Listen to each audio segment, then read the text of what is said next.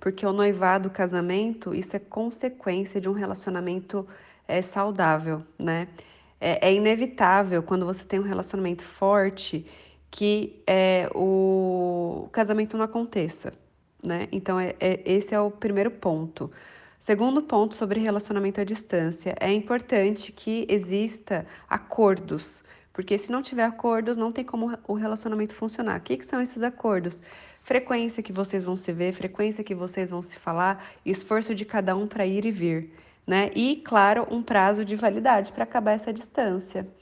Então, é, isso é essencial para um relacionamento à distância, porque senão realmente ele começa a ser enfraquecido, tá?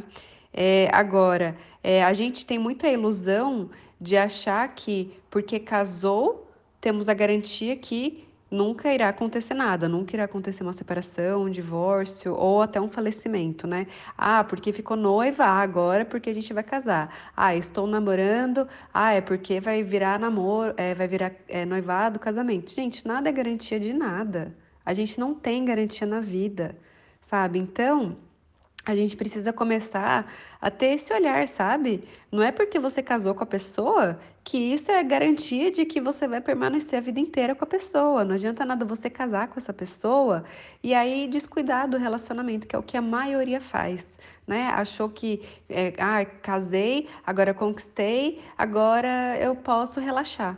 Não, gente, precisa de cuidado, assim como o namoro, assim como o noivado, sabe? É igual o trabalho. Né? Depois do terceiro mês que você passou da experiência, você vai relaxar ou você vai continuar dando o seu melhor para subir cada vez mais de cargo, né? Então, é isso, é você se fortalecer em todas as áreas da sua vida, né? É igual quando a gente vai para academia. Ah, a gente emagreceu, a gente vai relaxar?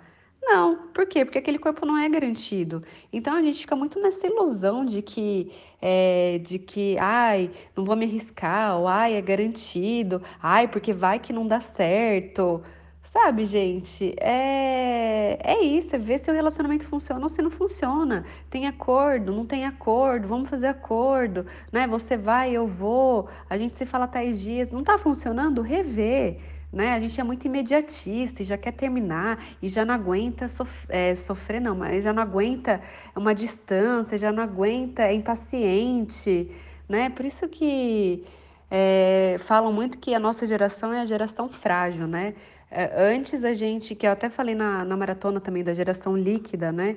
É, a gente está vivendo a era líquida, que tudo é líquido, tudo acaba, tudo ninguém tem paciência, ninguém conserta, ninguém persiste, sabe? E eu acho que a gente precisa trazer essa reflexão para nossa vida, né? Até que ponto eu estou insistindo? Até que ponto eu estou persistindo naquilo que eu quero? Até que ponto está valendo a pena para mim, né? Até que ponto, ao invés de jogar fora, eu posso conversar com a pessoa para ajustar alguns pontos, né? É, até que ponto eu vou mostrar a minha vulnerabilidade para que o outro é, entenda o meu lado também, sabe? Para a gente né, fazer com que funcione. A gente é tudo muito tudo ou nada. Então fica a reflexão, gente, sabe? Será que a gente quer viver nesse ou é tudo ou é nada, né? Nesse 8 ou 80, né? Nesses extremos, sabe? Então vamos procurar ter um pouco mais de equilíbrio, ter um pouco mais de paciência, ter um pouco mais de persistência nas coisas que a gente realmente quer, sabe? Ter um pouco mais de conversa, de acordos, né?